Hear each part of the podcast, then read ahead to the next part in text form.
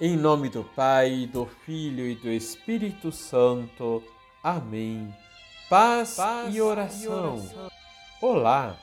Não pode ser triste um coração que ama Deus. Renovemos nossa esperança no amor infinito.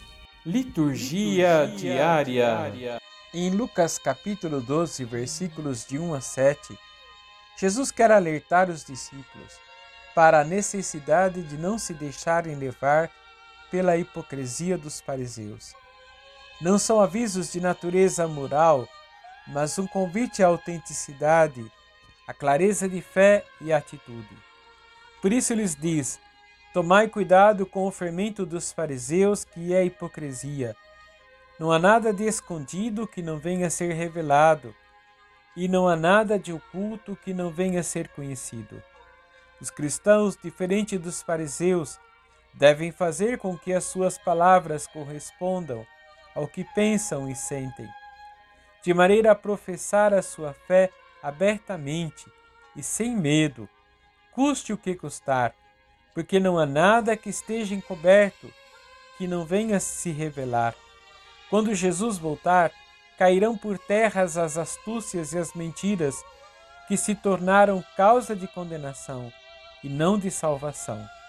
O grande risco que os cristãos correm diante das perseguições não é perder a vida do corpo, mas a verdadeira vida, a vida eterna. Jesus já havia advertido os seus discípulos no capítulo 9, porque quem quiser salvar a sua vida vai perdê-la, mas quem perder a sua vida por causa de mim há de salvá-la.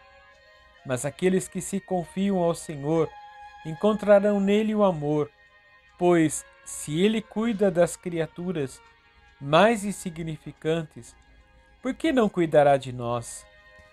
Vamos rezar? Vamos. Senhor, dai-nos a graça da fidelidade e da perseverança na fé, que nada e nem ninguém nos afaste do vosso amor. Queremos ser testemunhas vossa diante de todos os homens e anunciar com alegria a vossa palavra de vida e salvação. Renovai em nós a força do vosso Espírito, que nos dá a ousadia da fé. Assim seja. Abençoe-vos o Deus Todo-Poderoso, Pai, Filho e Espírito Santo. Amém.